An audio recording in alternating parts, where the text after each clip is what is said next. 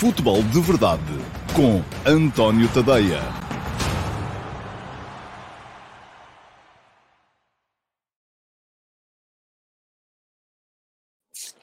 Ora, então, olá, muito bom dia a todos e sejam muito bem-vindos à edição número 622 do Futebol de Verdade para uh, quinta-feira, dia 28 de julho de 2022. Isto hoje está, foi aqui, eu cheguei aqui a correr, desculpem lá, tinha aqui o um microfone mal colocado. Bom, enfim. E estava aqui à procura. A, razão do atraso é que eu estava aqui à procura de um uh, comentário de Facebook que foi colocado por um de vós. Um de vós, se calhar, que não está aqui, se calhar, porque esta malta, a, a malta do Facebook não tem necessariamente que ser a mesma do, do YouTube.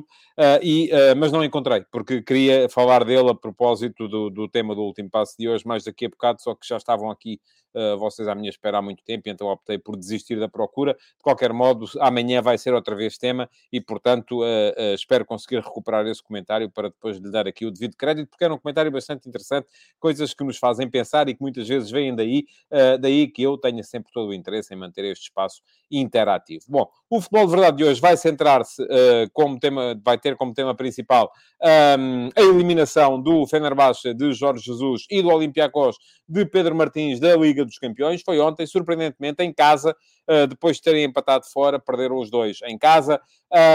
E uh, também acrescentar a isso aquela que já não foi assim tão surpreendente, embora o tenha sido por ter sido também em casa, ah, do, do Delange de Carlos Fangueiro, na, também na segunda pré-eliminatória da Liga dos Campeões. Foi um estouro dos três treinadores portugueses que lá andaram nesta terceira pré-eliminatória, foram todos, uh, como se diz, uh, de vela, e, uh, enfim, segue-se segue para eles agora a caminhada na Liga Europa, ou até eventualmente na Liga Conferência, ou até eventualmente fora da Europa. Vamos a ver, porque ainda há essa possibilidade, eh, se perderem as próximas duas pré-eliminatórias, vão sempre descendo uma, uma, um, patamar à medida que forem, que forem perdendo. Bom, de qualquer modo, já sabem como é o Futebol de Verdade, todos os dias, meio-dia e meia, no meu canal de YouTube. Podem subscrever o canal e vou deixar aqui o, uh, na gravação depois o, o link para poderem uh, inscrever-se no canal. Não pagam nada, é completamente de borla. Uh, e já que lá vão, aproveitem para clicar em cima do sino, ativar as notificações para poderem ser avisados quando eu entro em direto. Geralmente é ao meio-dia e meia, às vezes atraso-me um bocadinho, foi o caso hoje. Mas, de qualquer modo, os avisos seguirão uh, através do YouTube e assim podem ter a certeza que não perdem a emissão em direto do Futebol de Verdade. Quem não pode ver em direto vai depois ao diferido e aí tem outra coisa a fazer, que é, muitas vezes, e, e eu uh, aproveito para vos chamar a atenção, não tem havido muitas perguntas uh, na gravação do programa para candidatas a pergunta do dia. Eu às vezes vejo aqui pelo canto do olho, à medida que estou a fazer a emissão, perguntas bastante interessantes que são colocadas no direto eu não consigo recuperar essas perguntas para depois as colocar como pergunta do dia, não é possível, tecnicamente, para as colocar como pergunta do dia no dia seguinte. Portanto, aquilo que vos peço é prolongarem um bocadinho a vossa uh, uh, militância e uh, fazerem cópia dessas perguntas e colocarem-nas depois em...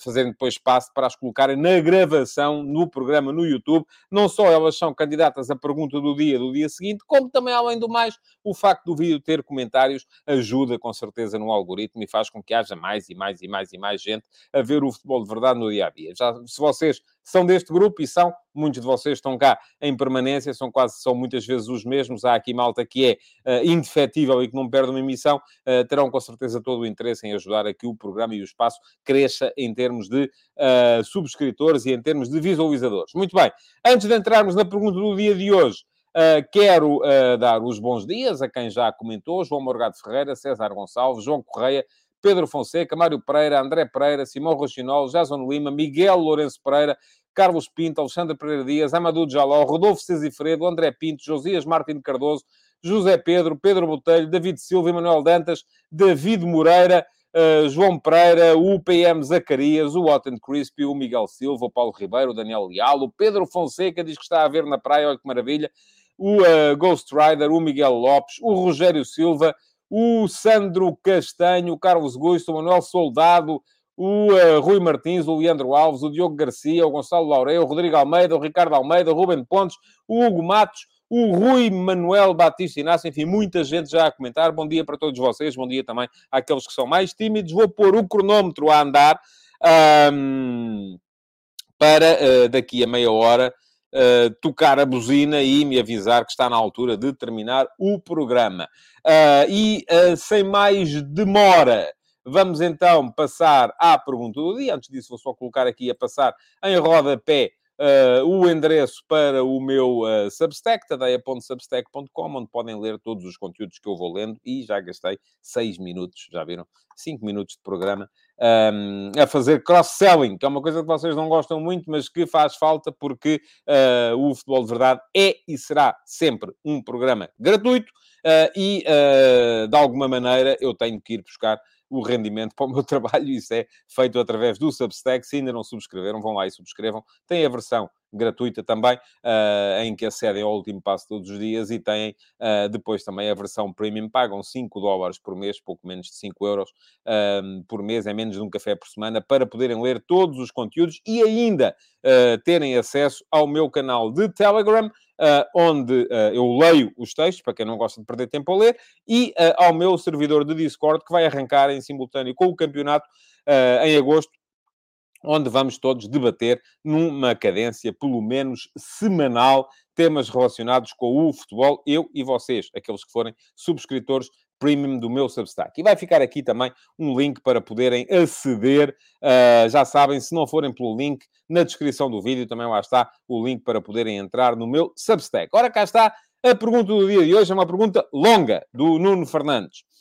Obrigado, Nuno, pela sua pergunta. Pergunta-me Nuno. Este Benfica desvaloriza os seus ativos de uma forma incrível. Ou por acaso discordo.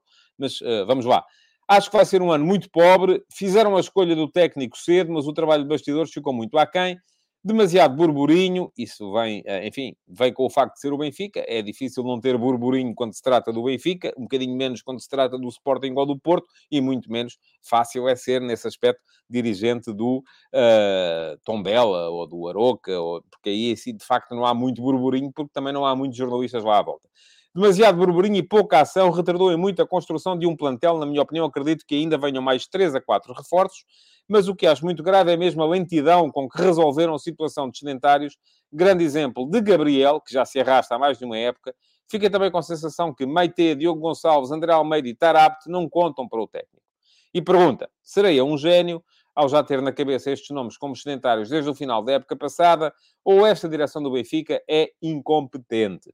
Bom, uh, já percebi que o uh, Nuno, uh, e eu tive que voltar a recolocar aqui a pergunta, porque com, com uma pergunta tão longa já não me lembrava do seu nome, Nuno. Já percebi que o Nuno é uh, aparentemente adepto do Benfica e é daqueles que uh, gosta de ver o copo meio vazio, em vez de o ver meio cheio. É um tipo de adeptos. Há, há, há disso em todos os clubes. Há aqueles que só uh, veem as coisas positivas e uh, descascam em cima de quem vê coisas negativas, e há aqueles que só veem as coisas negativas e uh, descascam em cima de quem vê coisas positivas. Eu uh, sou submetido a esse tipo de tratamento a uma cadência regular quando faço os comentários dos jogos da Seleção Nacional na RTP e em que depois, porque ainda tenho esse hábito, porque já vos disse, gosto de saber aquilo que vocês pensam, vou às redes sociais e é entre aqueles que acham que eu só protejo os jogadores e que é uma vergonha porque eles são isto e aquilo e aquilo outro, e aqueles que acham que uh, eu só ataco os jogadores e que é uma vergonha porque devo ser estrangeiro, não estou a apoiar a Seleção Nacional.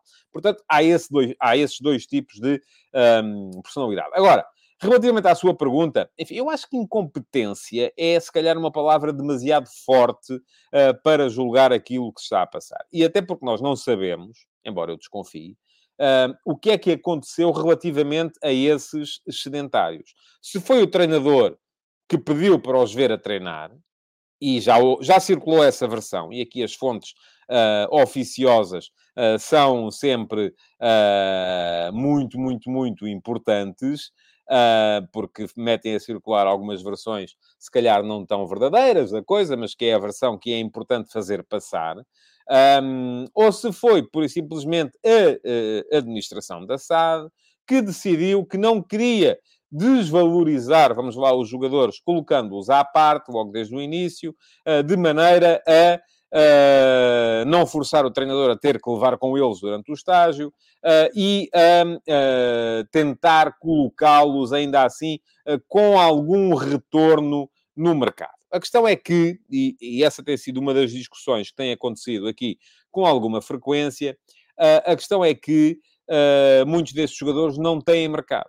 E é isso que é importante perceber. Aliás, ainda ontem, a propósito do, do, dos comentários que se foram gerando à volta uh, das questões relacionadas com o mercado do Benfica, em que eu disse isto, que alguns desses jogadores não têm mercado, apareceu inclusive também nos comentários numa das minhas redes sociais, não sei qual foi, uh, um, e volto a dizer, há sempre muita coisa útil a vir dali. Há muito insulto, uh, mas há sempre muita coisa útil a vir dali. Também apareceu alguém, um adepto do Sporting Clube Braga, a dizer, então, mas desculpem lá, o Gil Dias, nós até já cá o tivemos. Nós agora vamos querer o Gil Dias e o, e o Diogo Gonçalves uh, para amortizar no valor do Ricardo Horta, dois jogadores que provavelmente não vamos poder usar, como não usámos o Chiquinho no ano passado, que esteve cá e uh, não contava, uh, e vamos fazer desconto no Ricardo Horta por causa disso.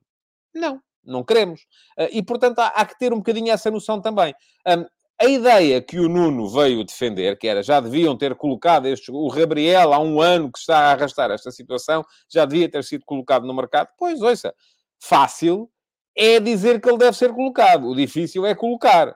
E eu que, até já escrevi sobre isso, não me parece que seja possível uh, colocar a maior parte destes jogadores, porque eles de facto não têm mercado e quando muito podem conseguir aquilo que conseguiram já com o Pizzi, por exemplo, que é libertá-lo a custo zero. Se houver alguém que queira uh, uh, pagar-lhe o salário, porque também o jogador está no seu perfeito direito de dizer o quê? Querem que eu vá não sei para onde ganhar metade? Não, desculpa lá, eu assinei um contrato aqui, tenho muita pena. O que está a passar, por exemplo, no Barcelona. O Barcelona anda a contratar jogadores, aquilo é, é, é dezenas de milhões de euros a sair todo, todo, todos os dias quase para a contratação de reforços e depois tem a distinta lata de pedir aos jogadores que lá estão para baixarem o salário. Eu, se lá estivesse, também dizia assim: desculpem lá. Quando foi a pandemia é uma coisa, porque foi uma coisa que não teve nada a ver uh, com aquilo que uh, são as vossas decisões.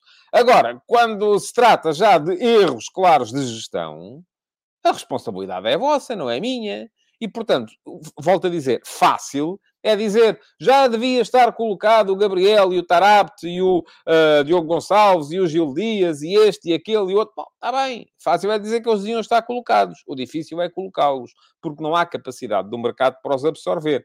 E vou olhar aqui um bocadinho para a vossa. Por isso eu digo, um, não uh, subscrevo a expressão que usa, incompetência. Não acredito Uh, desculpem lá, não acredito, eu tenho o direito de acreditar, não, não, a não ser, e mesmo que o treinador venha dizer que foi assim, uh, posso sempre achar que é uma versão consertada para não deixar o clube ficar mal. Não acredito na versão que foi o treinador que os quis ver aos 39 jogadores que levou para estágio, não creio que tenha sido assim. Uh, acho que ali houve uma opção da administração, do meu ponto de vista, ingênua, de querer ter toda a gente um, com, com o grupo para eles não, vamos pôr entre aspas, desvalorizarem, quando na verdade todo o mercado sabia que eram jogadores sedentários e tanto sabia que o próprio Nuno já disse, seria um gênio, ou desde o ano passado que eu já sabia que este, este, este, este e este não iam contar. Como não contam. Uh, portanto, o mercado também sabia, não era só o Nuno, e portanto, se o mercado sabia, não é por eles terem ido para estágio que de repente uh, os jogadores vão ficar uh, hiper mega valorizados. Não, isso não acontece. E como isso não acontece, a questão é que há ali um problema de facto um, a resolver. e eu vou ler aqui o comentário do Diogo Garcia, que é verdade. O erro do Benfica foi ter, ao longo dos anos, contratado imensos jogadores que não foram acrescentando qualidade para o plantel. Concordo em absoluto. Mas aqui, lá está. Aqui também tem a ver com... Porque o mercado não pode ser visto negócio a negócio.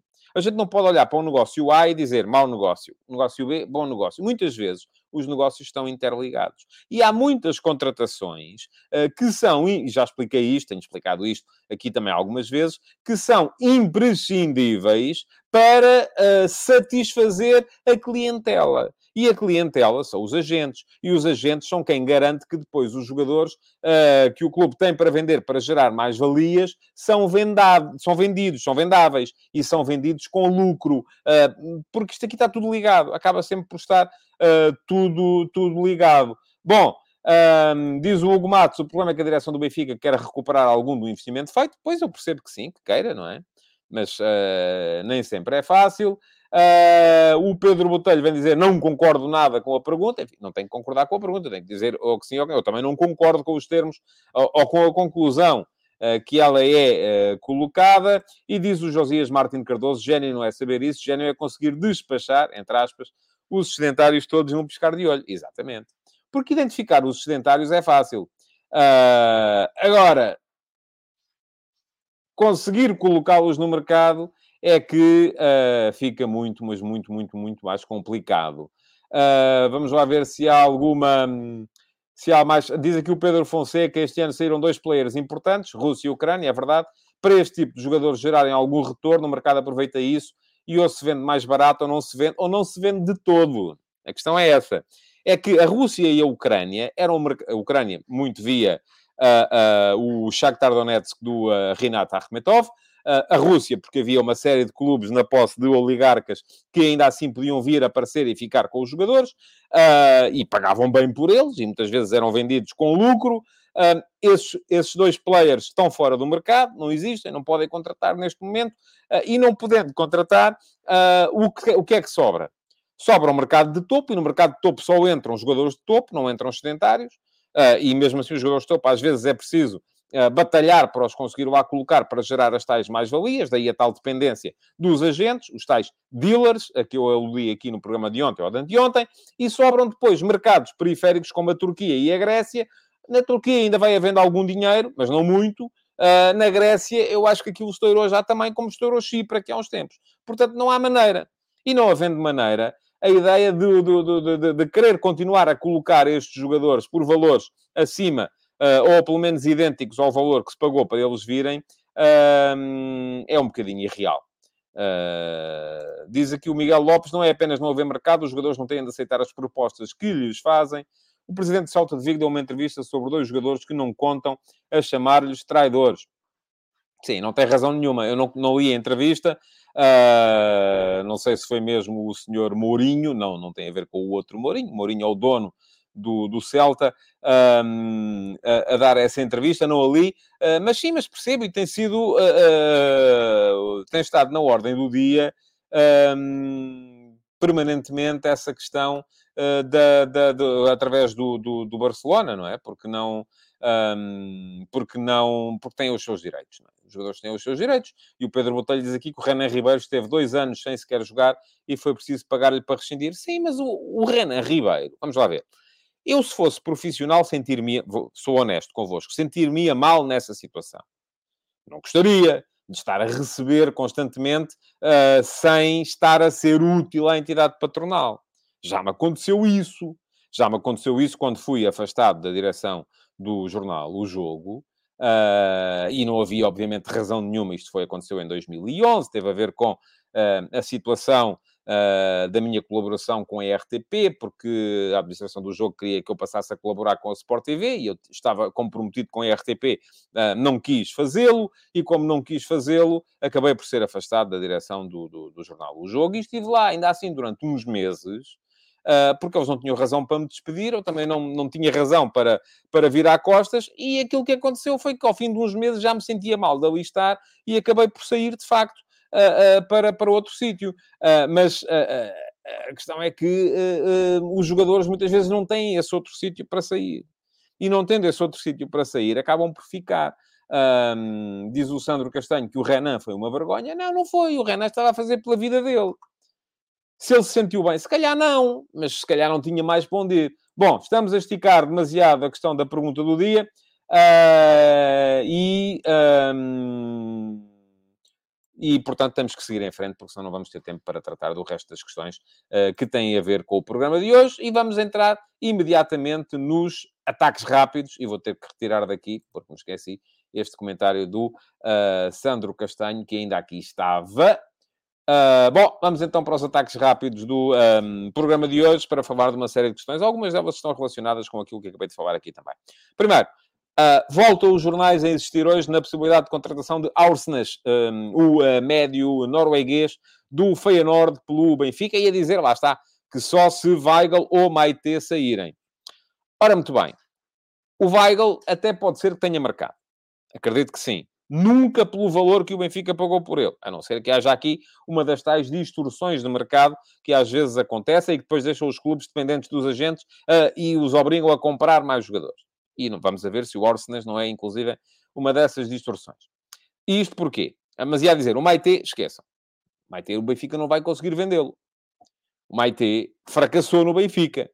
Uh, eu posso ter de incluir estas palavras, mas creio que o Maite, se o Benfica conseguir colocá-lo, será por empréstimo com opção de compra, a não ser, volto a dizer, que aconteça uma das tais distorções de mercado. E do que é que eu falo quando falo de distorções de mercado?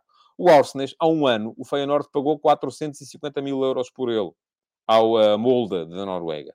Agora está a pedir 15 milhões. Estão a ver bem? É uma, ora, deixem cá ver, 450, 900, estamos a falar de uma valorização de 34, 35 vezes do valor do passe. É muito dinheiro.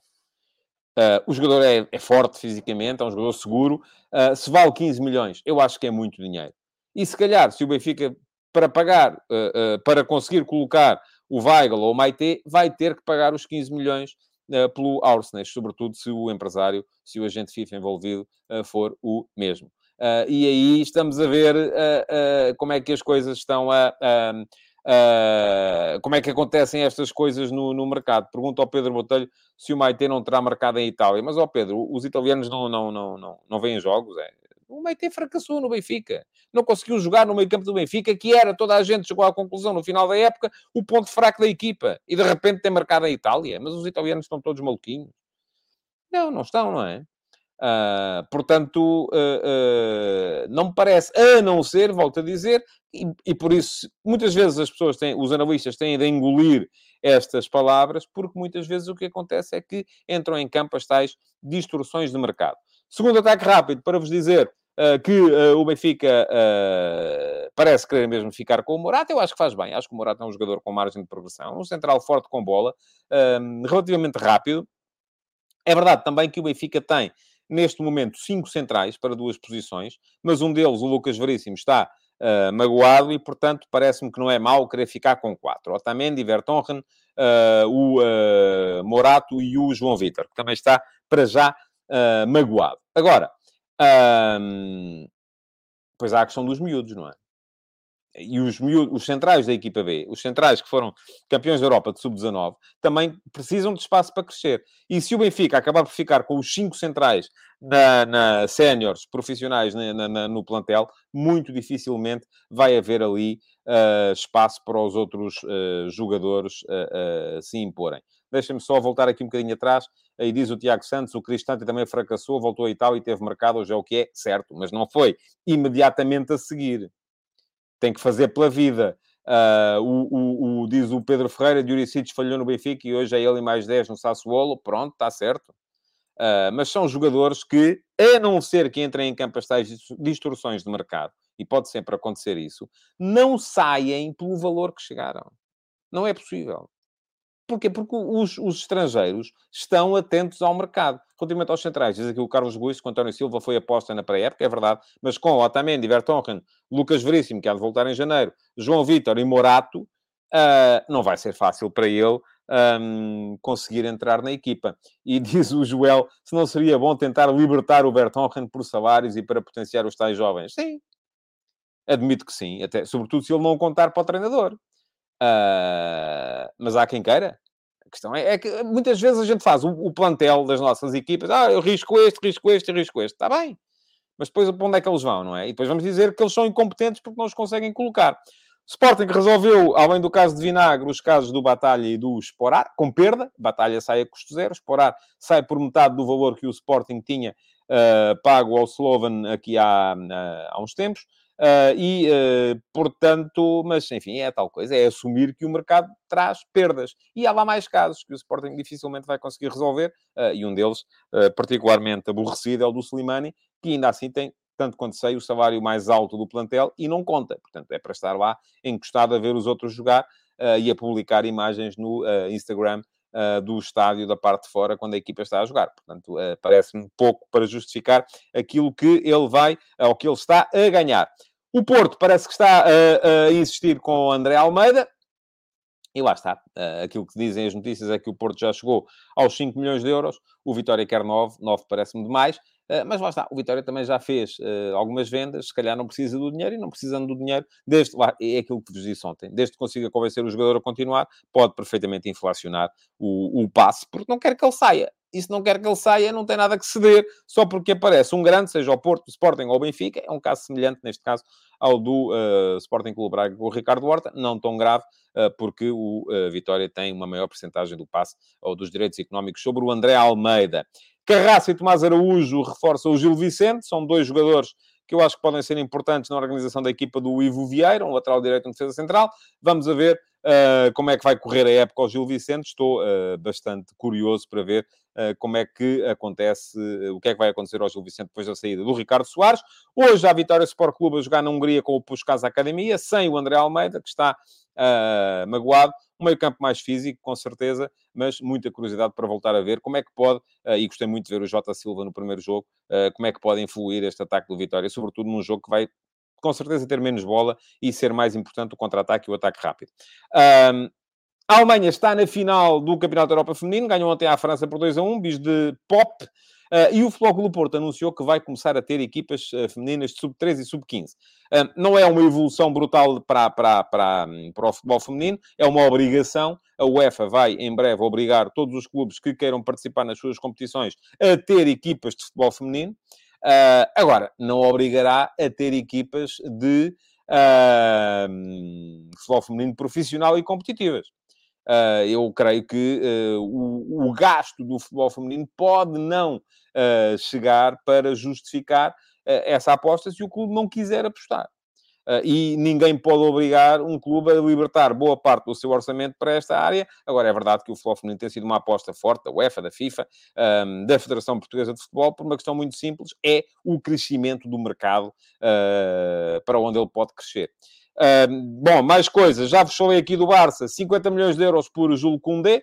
Uh, mais uma aquisição, e depois andam a pedir aos jogadores uh, para baixar salários. E, por fim, uh, o António Salvador, presidente do Sporting Clube Braga, esteve na Liga uh, falar com Pedro Proença para alertar uh, para os problemas do futebol português. Eu escrevi sobre o tema hoje, não necessariamente sobre a presença do António Salvador na, na sede da Liga, mas sobre a constatação da crise no setor. E vou deixar aqui também na gravação o link para o texto para poderem ler, uh, para vos dizer que em cinco anos a Liga Portuguesa perdeu um terço dos espectadores no estádio. É claro que há aqui efeitos da pandemia a ter em conta, sim, há, houve muita gente que ia, deixou de ir. Há uma questão de uh, preço dos bilhetes. Uh, ver em casa também está cada vez mais caro. Já vão, vamos ter que gastar à volta de 60 euros por mês esta, esta época para ter os três canais que podem transmitir jogos dos nossos clubes.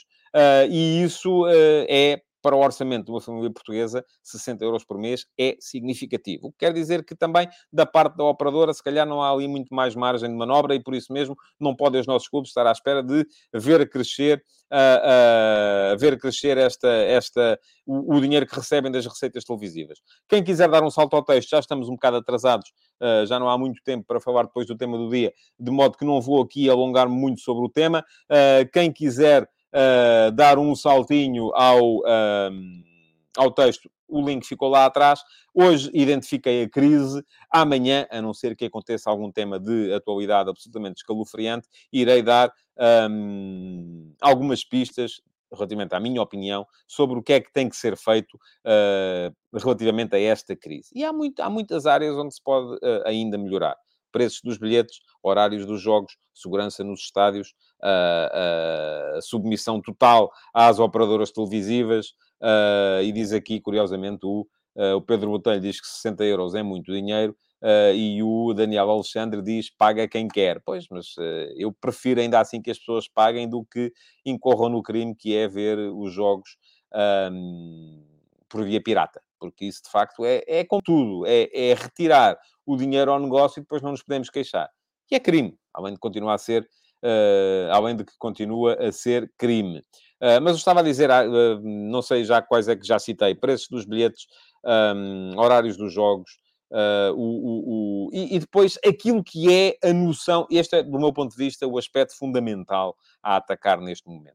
Aquilo que é, no meu ponto de vista, o, uh, a descredibilização total do futebol. Basta olhar, e eu convido-vos, no final do programa, a darem um salto ao meu Facebook, ao meu Twitter, para verem os comentários que por lá estão. E, eu não contabilizei, mas mais de metade dos comentários colocados por leitores têm a ver com o facto de haver a noção de que está tudo comprado. E então, como é que nós, que andamos no futebol, podemos esperar que as pessoas paguem para ver um campeonato no qual acreditam ou são levados a acreditar, sobretudo quando os seus clubes não ganham.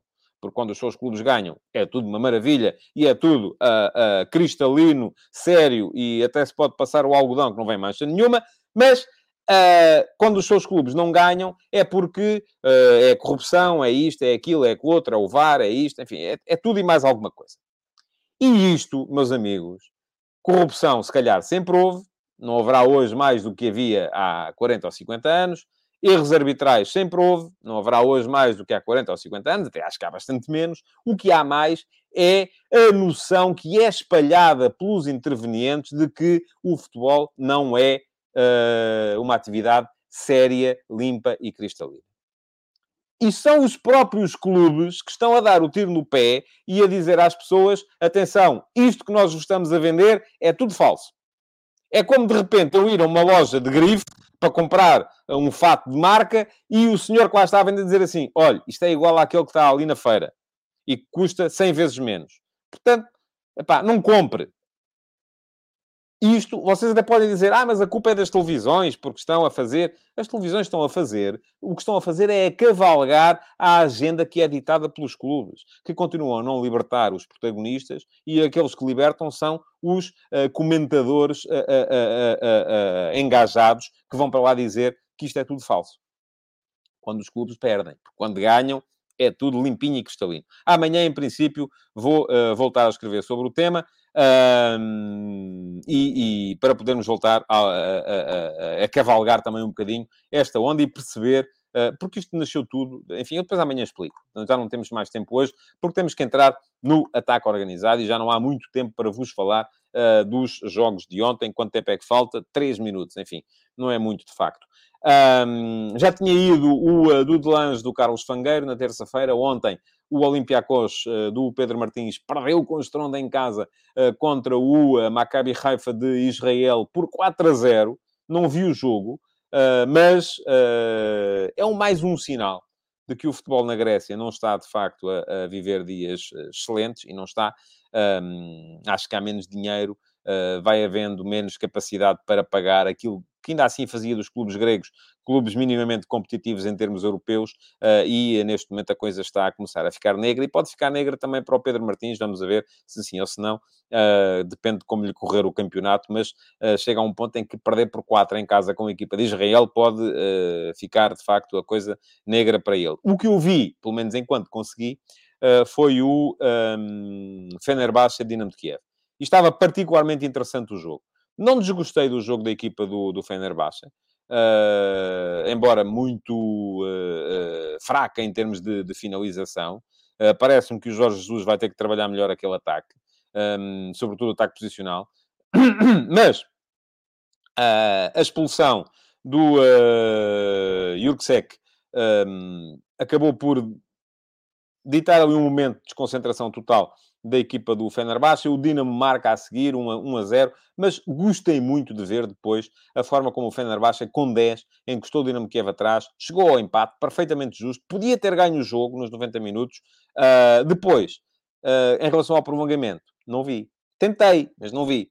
Uh, e vou dizer-vos que fiquei, eu sei que se calhar não é politicamente correto, mas fiquei seriamente irritado e passei boa parte do prolongamento, aí está, à procura de um meio alternativo para conseguir ver o jogo, uh, e não consegui, uh, porque estava tudo a cair, estava tudo com arrasto. Uh, mas quando começou o prolongamento, começou também a meia-final do Campeonato da Europa Feminino, ambos os jogos estavam a dar no Canal 11 e o Canal 11 optou uh, por transmitir o Campeonato da Europa uh, feminino e por colocar numa pequena janela uh, o, o Fenerbahçe Dinamo de Kiev. Podem até dizer ok, podia perfeitamente ter continuado a ver, mas, enfim, não, cons não, não, não, não consigo. Lamento, não consigo. Uh, só se tirasse o som, porque estar a ver um jogo com os comentários do outro, enfim, é absolutamente impossível. Não é coisa que eu tenha capacidade para, uh, para fazer. Uh, e, portanto, não consegui ver o prolongamento. Fui uh, dando uma vista de olhos, tentei, de vez em quando ainda consegui, mas parece-me que, e aquilo que disse o Jorge Jesus no final, uh, foi que a equipa arrebentou do ponto de vista físico. Agora, também pode começar a ficar negra a coisa para o Jesus. Já estou a ver ali uma série de contestação, muita contestação por parte dos adeptos. O facto de não ter jogado o Arda ontem, que é um menino querido dos adeptos do Fenerbahçe. Um, o facto de a equipa não ter, não ter conseguido uh, a jogar uh, em casa superar o Dinamo Kiev, e está aí a buzina, o que é sinal que vamos ter que parar. Uh, e vamos a ver como é que começa o campeonato. Mas se as coisas não começarem a correr bem para o Fenerbahçe, antevejo ali também um período complicado para o Jorge Jesus. Bom, o que é que vem aí agora a seguir? Terceira pré-eliminatória da Liga Europa para os três. O Fenerbahçe do Jorge Jesus contra o Slovático da República Checa é favorito, vamos ver se safa. O Olympiacos uh, do Pedro Martins contra o Slovan de Bratislava da Eslováquia é favorito, mas, mas menos, do meu ponto de vista, o do Delange do Carlos Fangueiro contra o Malmo da Suécia, e aqui já muito complicada a vida para a equipa do uh, Luxemburgo. Uh, quem ganhar esta uh, eliminatória passa para o play-off da Liga Europa e assegura desde logo, pelo menos, a presença na fase de grupos da Liga Conferência, porque se ganhar o play-off vai para a Liga Europa, se perder vai para a fase de grupos da Liga Conferência. se perdem agora, então aí vão para o play-off da Liga Conferência e tanto podem ir para a fase de grupos da Liga Conferência como ficar de todo fora da uh, Europa. Bom, uh, muito bem, o que é que vocês têm a dizer? Uh, ah, pergunta-me aqui o João Pereira alguma palavra quanto aos cânticos relativos a Vladimir Putin por parte dos adeptos do Fenerbahçe. O que é que é que eu lhe diga? Que achei bem? É claro que não achei bem não é? Mas não, uh, parece que às vezes temos que condenar aqui. Eu, uh, eh, um, é claro que achei mal. E eu não, eu não, estou com isto a tomar partido por nenhuma das, das, das fações na guerra da Ucrânia, embora naturalmente esteja sempre a favor do país que é invadido e contra o país que invade. Não é? Pronto, isto em relação a isso, não tenho dúvidas nenhumas. Uh, mas, de qualquer forma, mesmo que fossem Uh, se, o, se o Fenerbahçe estivesse a jogar contra uma equipa russa e, uh, se elas ainda estivessem nas provas europeias, e uh, os adeptos estivessem a gritar pelo, pelo presidente da Ucrânia, eu também achava mal. Porque acho que a política não tem nada que ser... Se há uma situação de guerra, a política não tem nada que, ser, não tem nada que se intrometer no futebol. Sou absolutamente contra, seja para um lado, seja para o outro. não me parece que tenha, que tenha sequer algum cabimento que isso venha a ser feito. Bom, estamos a chegar ao final. Quero lembrar-vos ainda que ontem saiu mais um episódio da série F80 e vou deixar aqui o link para poderem aceder ao texto uh, sobre o egípcio Mahdi Abdelhani, uh, estrela do futebol do Egito e do Al-Ali nos anos 80, que em 1988 aterrou quase sem se saber como no Beira-Mar. Era um jogador de uma dimensão extra, jogou quatro anos no Beira-Mar, marcou a Liga Portuguesa nesse, nesse período um, e é maneira de recordarmos todos um tempo em que uh, pré-Bosman, conforme alguém comentou também no meu Facebook, em que os clubes, e pré-Bosman e pré-globalização, sobretudo isso, em que na Europa não havia tanta gente assim a saber a qualidade dos jogadores que chegavam do Egito, do Brasil, e às vezes aconteciam coisas extraordinárias, uh, como o, o, o, o facto de uh, de o, o, estar a jogar o Magdi Abdelrani ou o próprio Acácio, e houve também quem lembrasse o Acácio, ex-internacional brasileiro, guarda-redes, que também jogou nesse beira-mar. Um, portanto, quem quiser conhecer a história toda da vida dele, ela está lá no meu Substack, é darem lá um salto. O texto é apenas para subscritores premium, mas uh, acreditem, eu acho que vale a pena. Há muitas histórias que vão sendo por ali contadas e o preço a pagar não é assim tão, um, tão, uh, tão elevado. Uh, agora, te os tempos mudaram e hoje em dia é muito mais complicado aos pequenos clubes portugueses irem buscar jogadores desta dimensão. E na altura houve muitos que acabaram por chegar ao campeonato português. Um, pronto, e estamos a chegar então ao final mesmo. Queria agradecer-vos por terem estado aí desse lado metam like e não se esqueçam daquilo que vos pedi no início. As perguntas que foram colocando por aqui e às quais eu não fui respondendo, façam-me um favor. Façam copy, ainda têm este bocadinho para lá ir, façam copy uh, e vão colocá-las depois na emissão uh, em diferido, na gravação do programa, para elas poderem não só uh, habilitar-se a serem escolhidas como pergunta do dia na emissão da manhã, como também ajudar uh, a que o algoritmo favoreça um bocadinho a transmissão do futebol de verdade. Muito obrigado por terem estado aí desse lado. Uh, voltem, por favor, amanhã para mais uma edição do Futebol de Verdade. Até amanhã. Futebol de Verdade, em direto de segunda a sexta-feira, às 12h30